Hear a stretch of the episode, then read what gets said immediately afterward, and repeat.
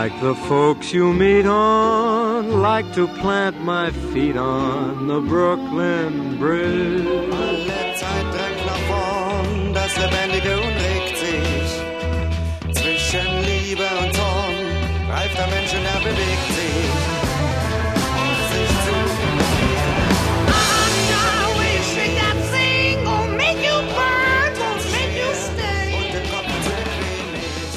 Mehr als 40 Jahre tobte im Osten Deutschlands ein Kampf. Es ging um Hosen, Haare und Musik, um Jazz, Beat, Rock, Punk. Es ging um die Jugend und immer wieder um die Frage, was soll, was darf sie hören im neuen, im anderen Deutschland. 60 Prozent Ost, 40 West. Musikkontrolle à la DDR. Feature von Gerhard Pötsch.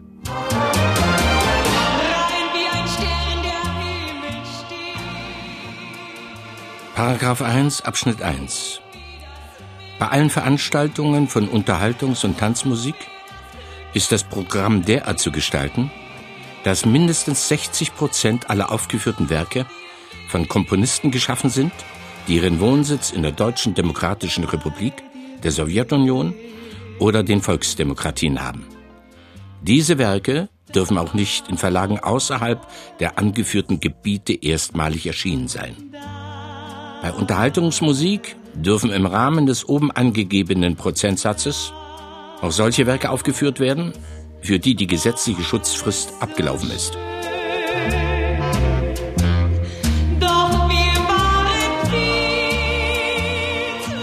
In das Leben der Musikfreunde in der knapp zehn Jahre alten DDR schlug die Anordnung über die Programmgestaltung bei Unterhaltungs- und Tanzmusik, die am 2. Januar 1958 im Gesetzblatt der DDR veröffentlicht wurde, wie eine Bombe ein.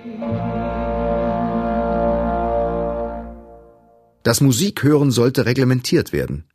Jeder Radiosender, jedes Orchester, jeder DJ oder wie es damals hieß, Schallplattenunterhalter war ab sofort verpflichtet, mindestens 60 Prozent Ostmusik zu spielen.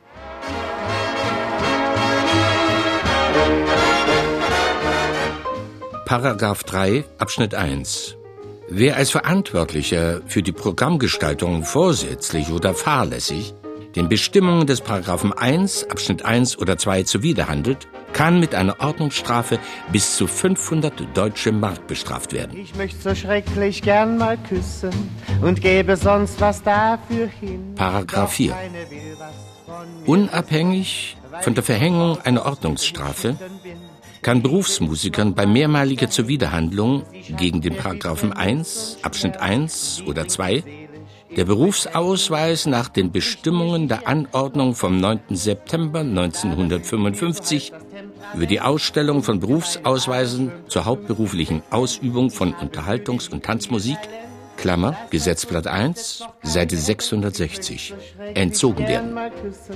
wenn es auch furchtbar mich geniert.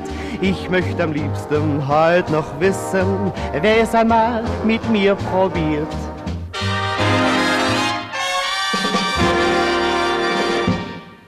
Ein kompletter Berufsstand war elektrisiert. Was da zu lesen stand, das war verheerend. Wie sollte man denn künftig als Barpianist mit seinem Duo, seinem Trio oder seiner Big Band ein Programm bestreiten? Welche Ostmusik sollte gespielt werden? Und wer würde danach überhaupt tanzen wollen? Was war mit dem völkerverbindenden Swing aus den USA? Was mit Benny Goodman oder dem Duke Ellington Orchestra? Ganz zu schweigen vom Rock'n'Roll und Elvis. Und was war mit den geliebten Schlagern von Katharina Valente, Bert Kempfert oder den auf der gesamten Welt so erfolgreichen Songs von Frank Sinatra? Und wer hatte dieses Unheil angezettelt? Sollte jetzt auch eine Umerziehung des Musikgeschmacks erfolgen? Niemand bezweifelte, dass es eine politische Entscheidung war. Das Wort hat Genosse Heinz Kimmel, Sekretär des Zentralrates der FDJ. Ich möchte hier einiges sagen, was der Jugend nicht gefällt und was uns in der Massenarbeit hindert. Jeden ist bekannt, dass die Jugend gern tanzt. Aber ich weiß nicht, vielleicht sind unsere großen und bekannten Komponisten und unsere Schriftsteller der Auffassung, dass das im Sozialismus nicht mehr eine so große Rolle spielt. Denn sonst hätten wir bestimmt mehr Tanzmelodien und mehr Texte, die unser Leben besingen.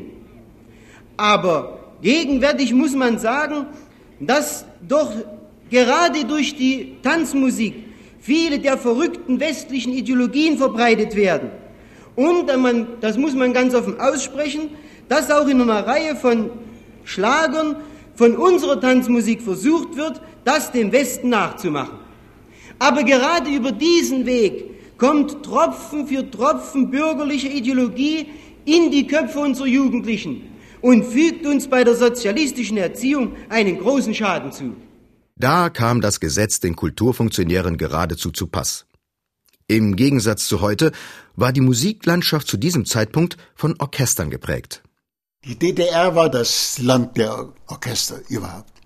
Wenn man überlegt, wie groß die DDR war und wie viele Orchester die DDR hatte, das waren dann nicht bloß der Rundfunk oder was weiß ich.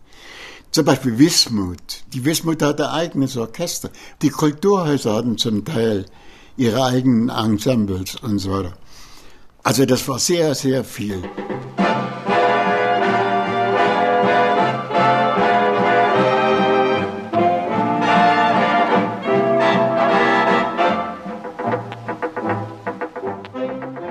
Walter Eichenberg, damals 25-jähriger Trompeter und Arrangeur im von Kurt Henkels geleiteten und auch über die Grenzen des Landes hinaus äußerst beliebten Rundfunktanzorchesters Leipzig, kannte natürlich das Dilemma aus eigener Anschauung.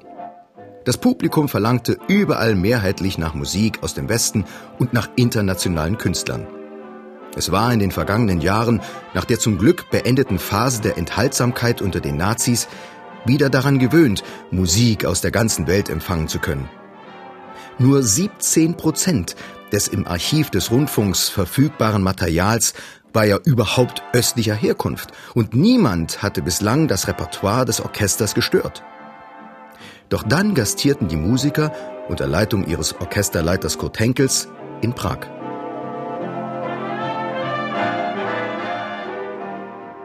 Man hat ihnen doch vorgeworfen, sie hätten äh, westlich infizierte Musik gespielt. Ja, also der, dieser spezielle Fall, das ist äh, unser Gastspiel in Prag gewesen. Dort haben wir einen Hula Hop gespielt, der an sich nicht auf dem Programm äh, der DDR-Sender steht. Ja. Und äh, die Sängerin hat das ja nett gemacht mit Reifen. Wir haben ein bisschen mit noch einem zusätzlichen Reifen ein bisschen das optisch aufgelockert. Es war ja, sehr nett, das hat allen gefallen.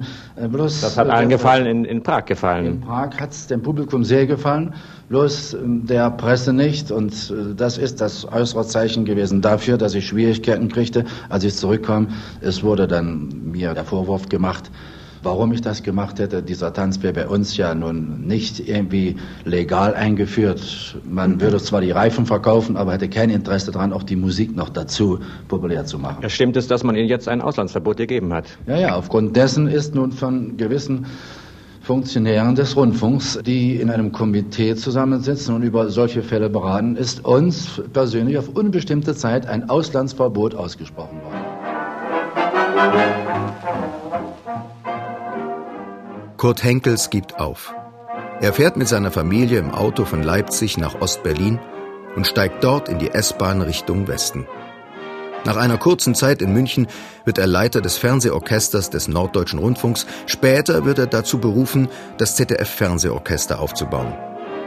An seine großen Erfolge in Leipzig kann er allerdings nicht anknüpfen. Von der DDR-Presse wird der Weggang Kurt Henkels verschwiegen. Im Leipziger Funkhaus werden die Aufkleber seiner archivierten Kompositionen überschrieben. Urheber ist jetzt ganz allgemein das Rundfunktanzorchester Leipzig. Hallo, wer ist doch an der Tür? Es ist doch niemand hier. Wer mag denn das so sein?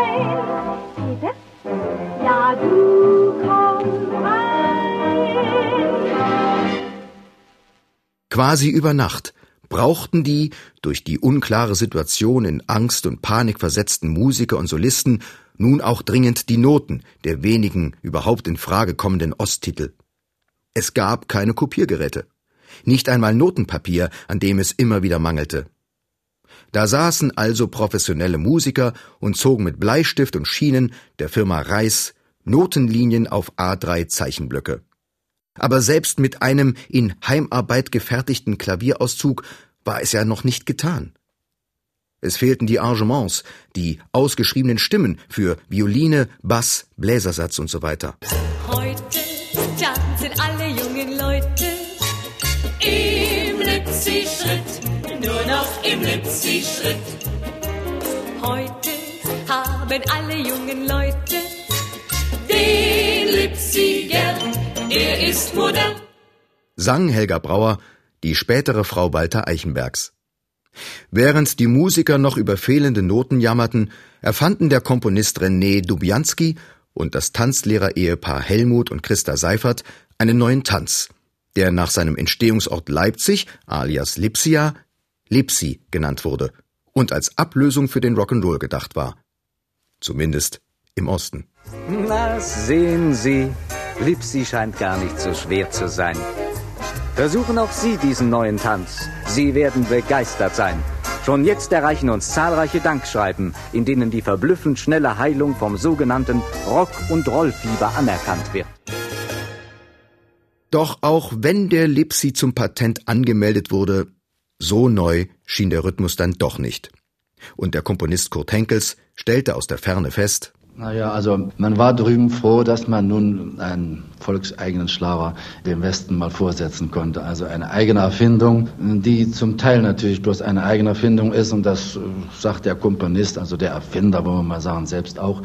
Es ist nicht so, dass es was Umwälzendes Neues ist. Es ist eine Melodie, die auf einem Sechsvierteltakt aufgebaut ist. Und wenn man draußen in den Tanzsälen oder den Cafés das sieht, also die jungen Leute, die können natürlich den Tanz noch nicht tanzen, die tanzen natürlich weiter ihre vier Viertel. Und bei drei Takten kommt es natürlich auch dann rum, nicht? Dreimal, dreimal vier, es ist zwölf. Die ersehnte Ablösung des Rock'n'Rolls blieb aus. Besonders die Bands setzten weiter auf die Erfolgstitel des Westens.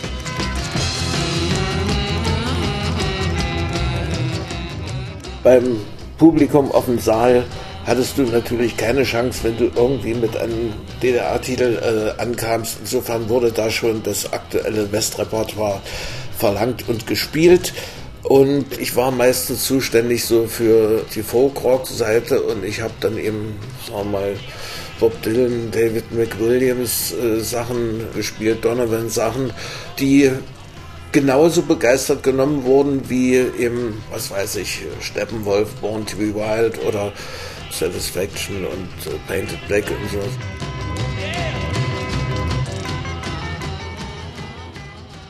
Manfred Manne Wagenbrett spielte zu dieser Zeit an der Seite von Klaus Renft und Peter Cäsar Gläser im Ulf Willi Quintett. Übrigens ein Tarnname für die verbotenen Butlers. Und da habe ich dann auch das erste Mal erlebt, dass die AWA Leute inkognito auf die Tanzsäle schickte, die dort zu kontrollieren hatten, ob das, was man auf der AWA-Liste eingereicht hatte, auch mit dem tatsächlich gespielten Material übereinstimmte. Kleine Ironie in der ganzen Sache, häufig waren die AWA-Beamten, die da geschickt wurden, schon an ihrem Habitus erkennbar und passierten schon so eine Sachen, dass einfach äh, der Band mitgeteilt wurde, pass auf, sind Leute von der AWA im Saal. Und da hat man dann also irgendwie belanglose Stücke vor sich hingespielt, die also keine Gefahr hatten, vor der 60-40-Regelung irgendwelche Probleme zu bereiten. Und es ging also so weit, dass Leute aus dem Publikum dann mit ihren Mopeds dem hinterherfuhren um nachher wieder zurück auf den Saal zu kommen. Der ist zu Hause angekommen, hat das Auto in die Garage gestellt, also wir können unbesorgt weitermachen. Dabei war allen Beteiligten bewusst, schon kurz nach Inkrafttreten des Gesetzes waren Exempel statuiert worden. Getroffen hatte es den bekannten Orchesterleiter Phipps Fleischer. 3.12.1959 Herrn Johannes Fleischer. Sie haben als Verantwortlicher für die Programmgestaltung in der Kulturhalle in Döben die Schlagersouvenirs und das habe ich in Paris gelernt, wobei es sich um Aufführungen verbotener Einfuhr handelt, gespielt. Es ist uns bekannt, dass durch Beifallsstürme des Publikums sie sich sogar veranlasst fühlten, Souvenirs nochmals zu wiederholen. Kostenrechnung für Strafe, Gebühr und Auslagen 525 deutsche Mark 85 Pfennige. Neben der 60-40-Regelung fällt mir jetzt eben ein, gab es ja auch noch eine speziell strenge Kategorie, die hieß VE, verbotene Einfuhr. Und das waren Titel, die gar nicht gingen. Die durften also keineswegs gespielt werden. Nicht nur der finanziellen Belastung durch die Tantiemen halber, sondern die waren eben auf einer Liste, die durften überhaupt nicht aufgeführt werden, dass man sagt, es gab es alles nicht schriftlich, aber äh, wurde so gemacht. Wenn am Abend, was weiß ich, zwei Stunden Klassik sind, dann erfüllen die, also unser 60 Prozent soll locker mit. Das heißt, wir können am Nachmittag in der Jugendsendung also ruhig kräftig äh, in Regale greifen und Importtitel spielen. Aber Ab einem bestimmten Zeitpunkt waren zum Beispiel sämtliche Rolling Stones Sachen VE. Das Tabu der verbotenen Einfuhr galt vor allem bei Rundfunkanstalten, auch beim Sender Leipzig, bei dem Manne Wagenbrett als Musikredakteur arbeitete. Bei den Schallplattenunterhaltern galt es längst als schick, mit den eventuellen Konsequenzen der nach wie vor bestehenden Verordnung möglichst flexibel umzugehen. Dann kamst du zu einer Einstufung und da musstest du 60-40 spielen, sonst hast du die Zulassung nicht bekommen. Nun waren an dem Abend zwei DJs und der erste war eine Oberschlafmütze. Keiner tanzte, alle langweilten sich, einschließlich der Jury, inklusive der Leute aus Berlin. Und plötzlich, äh, mitten in einer Rock'n'Roll-Runde, alles tanzte und freute sich, als endlich Stimmung war, kam ein Jurymitglied zu mir vom, vom Bezirk und sagt, pass mal auf, Jetzt ist so eine gute Stimmung. Die Berliner haben gesagt, das Ding ist gelaufen, du kriegst deine S, aber jetzt spiel einfach anständige Musik und nichts mehr aus dem Osten, wir wollen jetzt Party.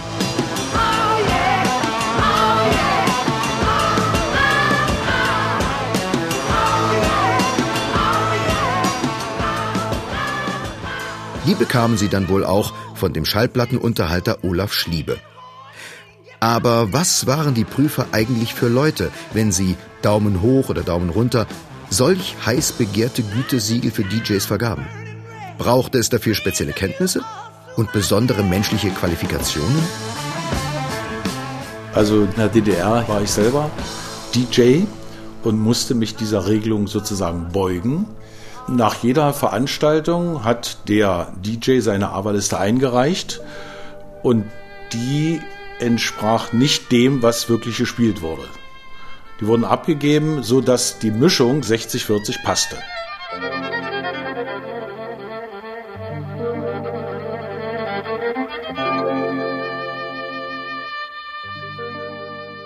Jörg Stempel selbst hatte also als DJ begonnen. Er gehörte später zum Redaktionsteam von Amiga und avancierte dort zum Abteilungsleiter Programmgestaltung. Nach der Wende wurde er bei der BMG Labelmanager von Amiga und damit der Nachlassverwalter für die gesamte DDR Popmusik. Einer, der es wissen muss. Wurde damals eigentlich die Zeitdauer der Musik aufgelistet oder die Anzahl der gespielten Titel? Das ist nicht nach Zeit bemessen worden, sondern eine Disco-Veranstaltung ging in der Regel fünf Stunden und dann hat man mit einem Durchschnittswert gerechnet, dass ein Titel vier Minuten im Durchschnitt lang ist und dann wenn jemand geschrieben hat, ich habe hier äh, zehn DDR-Titel und fünf Westtitel gespielt, um das Verhältnis einzuhalten, haben die gesagt, hallo, kann doch nicht stimmen. Ich kann ein Beispiel aus meiner eigenen Praxis sagen. Ich habe äh, natürlich den Vorteil gehabt, dass die Technik, die Amiga im eigenen Hause, in den eigenen Studios hatte, habe ich mir also Titel, die einigermaßen rhythmisch waren, die habe ich mir ausgewählt, habe dort sozusagen die Refrains aneinander geschnitten und nach dem Modell Stars on 45 äh, mit einem durchgehenden Beat das zusätzlich aufgenommen und rangelegt und konnte also in einem Medley, was fünf Minuten lang war, habe ich zehn DDR-Titel verbraten. Und bei der Prüfungskommission wurde dann gezählt, aha, hier liefen zehn DDR-Nummern. Und dann konnte ich danach fünf lange Westtitel spielen, hatte sozusagen insgesamt 45 Minuten gewonnen, aber in den 45 Minuten halt nur 5 Minuten Ost gespielt und 40 Minuten West. Also insofern spielte rein die Anzahl der Titel eine Rolle und nicht die Länge der Titel. Doch bei allem Zorn, der über die Jahre mit diesem 60 zu 40 Gesetz in Verbindung gebracht werden konnte, darf man die These wagen, dass der Zwang, eigenes zu produzieren, die Entwicklung einer eigenständigen deutschsprachigen Rockmusik in der DDR positiv beeinflusst hat? Genau wie wir ja auch deutschsprachige Musik brauchten. Denn die Quotenregelung hatte ja eine Präambel, in der, wie gesagt, die Förderung der eigenen Kultur stattfand. Und das hing sehr wohl mit der Deutschsprachigkeit zusammen und dass man nicht überschwemmt werden wollte. Das gab es gar nicht, dass wir eine Gruppe produziert haben, weil sie äh, Westtitel wunderbar nachgespielt hat. Das konnten sie draußen machen. Es wäre wahrscheinlich nicht zu einer derartigen ausgebreiteten Produktion gekommen, wenn es nicht darum gegangen wäre, deutschsprachige eigene Titel herzustellen. Als ich wie ein Vogel war, der am Abend sang, riefen alle Leute nur Sonnenuntergang. Alle Vögel sind schon da, keiner, der das rief. Die Produzentin Luise Mirsch war angetreten, um für den DDR-Rundfunk die besten Interpreten des Landes zu suchen. Sie war es, die in Leipzig Klaus Renft und Peter Cäsar Gläser entdeckte.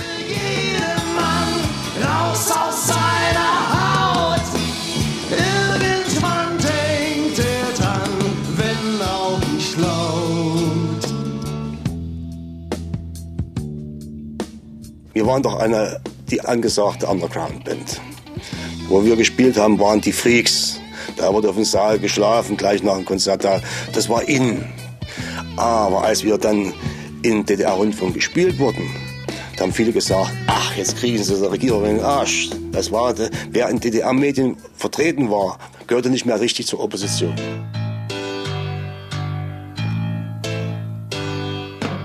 Ich glaube, das war dann irgendwie, als die Bands merkten, sie können mit ihren eigenen Stücken ja nicht nur eine Notlücke füllen, sondern man kann auch erfolgreich sein damit. Also dadurch, dass diese Sachen dann auch im Rundfunk liefen und plötzlich ein Publikum hatten.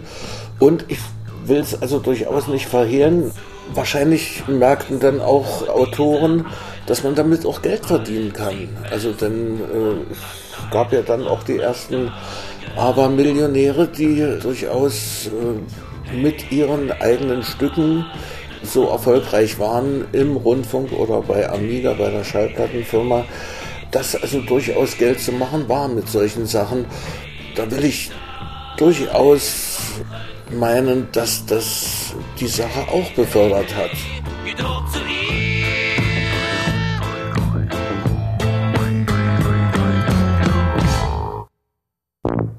Und wie hoch waren eigentlich die Beträge, die von der DDR an den Westen gezahlt werden mussten? Die in der DDR gegründete Anstalt zur Wahrung der Aufführungs- und Vervielfältigungsrechte auf dem Gebiet der Musik, aber hatte nach Gründung der DDR rasch einen Gegenseitigkeitsvertrag mit der GEMA abgeschlossen. Die Bruttoeinnahmen, welche diese von der AWA für Musiken westdeutscher Komponisten bezog, betrugen 1955 500.000 D-Mark, 1956 615.000 und waren 1957 auf 2.230.000 D-Mark angewachsen. Nach Bekanntwerden der Verordnung im Jahre 1958 wurde gemunkelt, dass Walter Ulbrichts stellvertretender Kulturminister, der Genosse Alexander Abusch, davon gesprochen habe, dass das Spielen von westlicher Musik zwei Millionen Valuta-Mark pro Jahr verschlinge.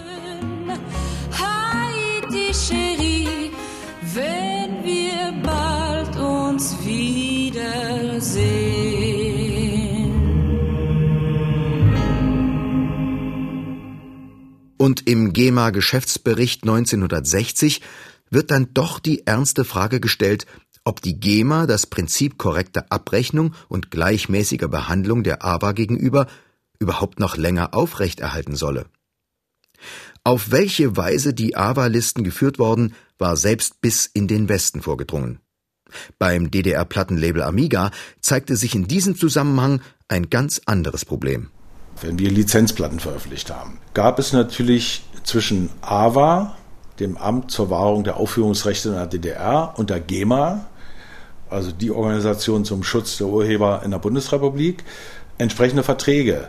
Und wir mussten natürlich jeden Maffei, jeden Phil Collins, jede Beatles-Platte mussten wir natürlich entsprechend auch Westgeld bezahlen nach Höhe der Auflage. Deshalb waren die Auflagen von Lizenzplatten immer sehr gering. Daraus ist auch entstanden der Begriff Bückware. Und wenn jetzt ein DDR-Künstler, der auch Urheber war, also Komponist oder Texter, in Westen gegangen ist und im Westen natürlich als erstes sich mal als Künstler bei der GEMA angemeldet hat, dann war er GEMA-Mitglied und wenn sein Repertoire, egal ob im Osten oder Westen veröffentlicht wurde, musste derjenige, der es veröffentlicht hat, auch dafür entsprechend Westgeld bezahlen, denn er war ja nicht mehr Mitglied der AWA, sondern der GEMA. Nachzutragen ist noch, wie die Idee der 60 zu 40 Regelung in die Welt gekommen ist. Die Auflösung findet sich im Erinnerungsbuch eines Mannes, der die DDR-Fernsehunterhaltung maßgeblich beeinflusst hat. Heinz Quermann. Sehen Sie, das ist das Schöne beim Rundfunk, wenn die Sendung zu Ende ist, kann man schon den Hut aufsetzen. Das habe ich auch heute gemacht und verbleibe bis zum Quartalsausscheid, wie immer mit Tschüss und Winke Winke, Ihr Heinz der Quermann. Auf dem berühmt-berüchtigten Kongress der Schriftsteller der DDR in Bitterfeld waren auch Walter Ulbricht als Staatsoberhaupt und der mindestens ebenso bekannte Heinz Quermann anwesend. Ulbricht vertraute dort während eines Vier-Augen-Tetatet am Rande der Veranstaltung Quermann ein kleines Staatsgeheimnis an. Die wundersame Story des Entstehens der Musikanordnung 60 zu 40. Bunt wie die Tage im sonnigen Mai. Hell wie ein silberner See. So war die Zeit. Ort des Geschehens war das Hotel Astoria in Leipzig. Es hat da eine Konferenz gegeben und Ulbricht war mitten in der Abschlussberatung. Da kam einer seiner Mitarbeiter zu ihm und teilte mit, draußen sei ein ehemaliger Tanzlehrer. Ehemalig deshalb, weil er als Ex-Mitglied der NSDAP seine Tanzschule hatte schließen müssen. Dieser Fakt machte Ulbricht neugierig und so wurde der Tanzlehrer vorgelassen. Der hatte nur eine Frage, kam aber umständlich zur Sache. In der Nazizeit gab es eine Weisung des Propagandaministeriums, möglichst nur nach Musik aus deutschen Landen zu tanzen. Nicht nur wegen der entarteten Negermusik, sondern vor allem aus ökonomischen Gründen. Denn jede Musik muss ja bei einer öffentlichen Aufführung in der Währung des Landes bezahlt werden, in dem die Verlags- oder Urheberrechte liegen. Ulbricht nahm das zur Kenntnis, aber es war ihm keineswegs klar, worum es seinem Gesprächspartner ging. Der fuhr fort Ich habe nun den Eindruck, dass diese Regelung international keine Gültigkeit mehr hat. In unserem Rundfunk nämlich wird sehr viel Musik aus den Vereinigten Staaten und England gespielt. Haben wir jetzt mehr Devisen als damals? Ulbricht ließ sich nicht anmerken, wie sehr ihn die Beantwortung dieser Frage interessierte. Er bedankte sich für die Hinweise und verabschiedete den Tanzschullehrer AD. Und dann ging alles sehr schnell.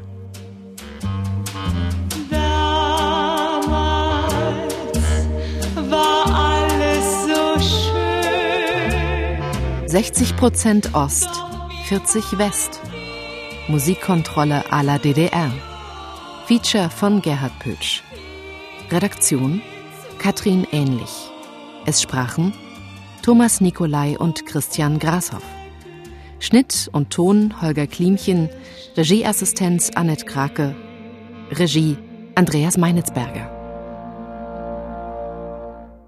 Produktion Mitteldeutscher Rundfunk 2017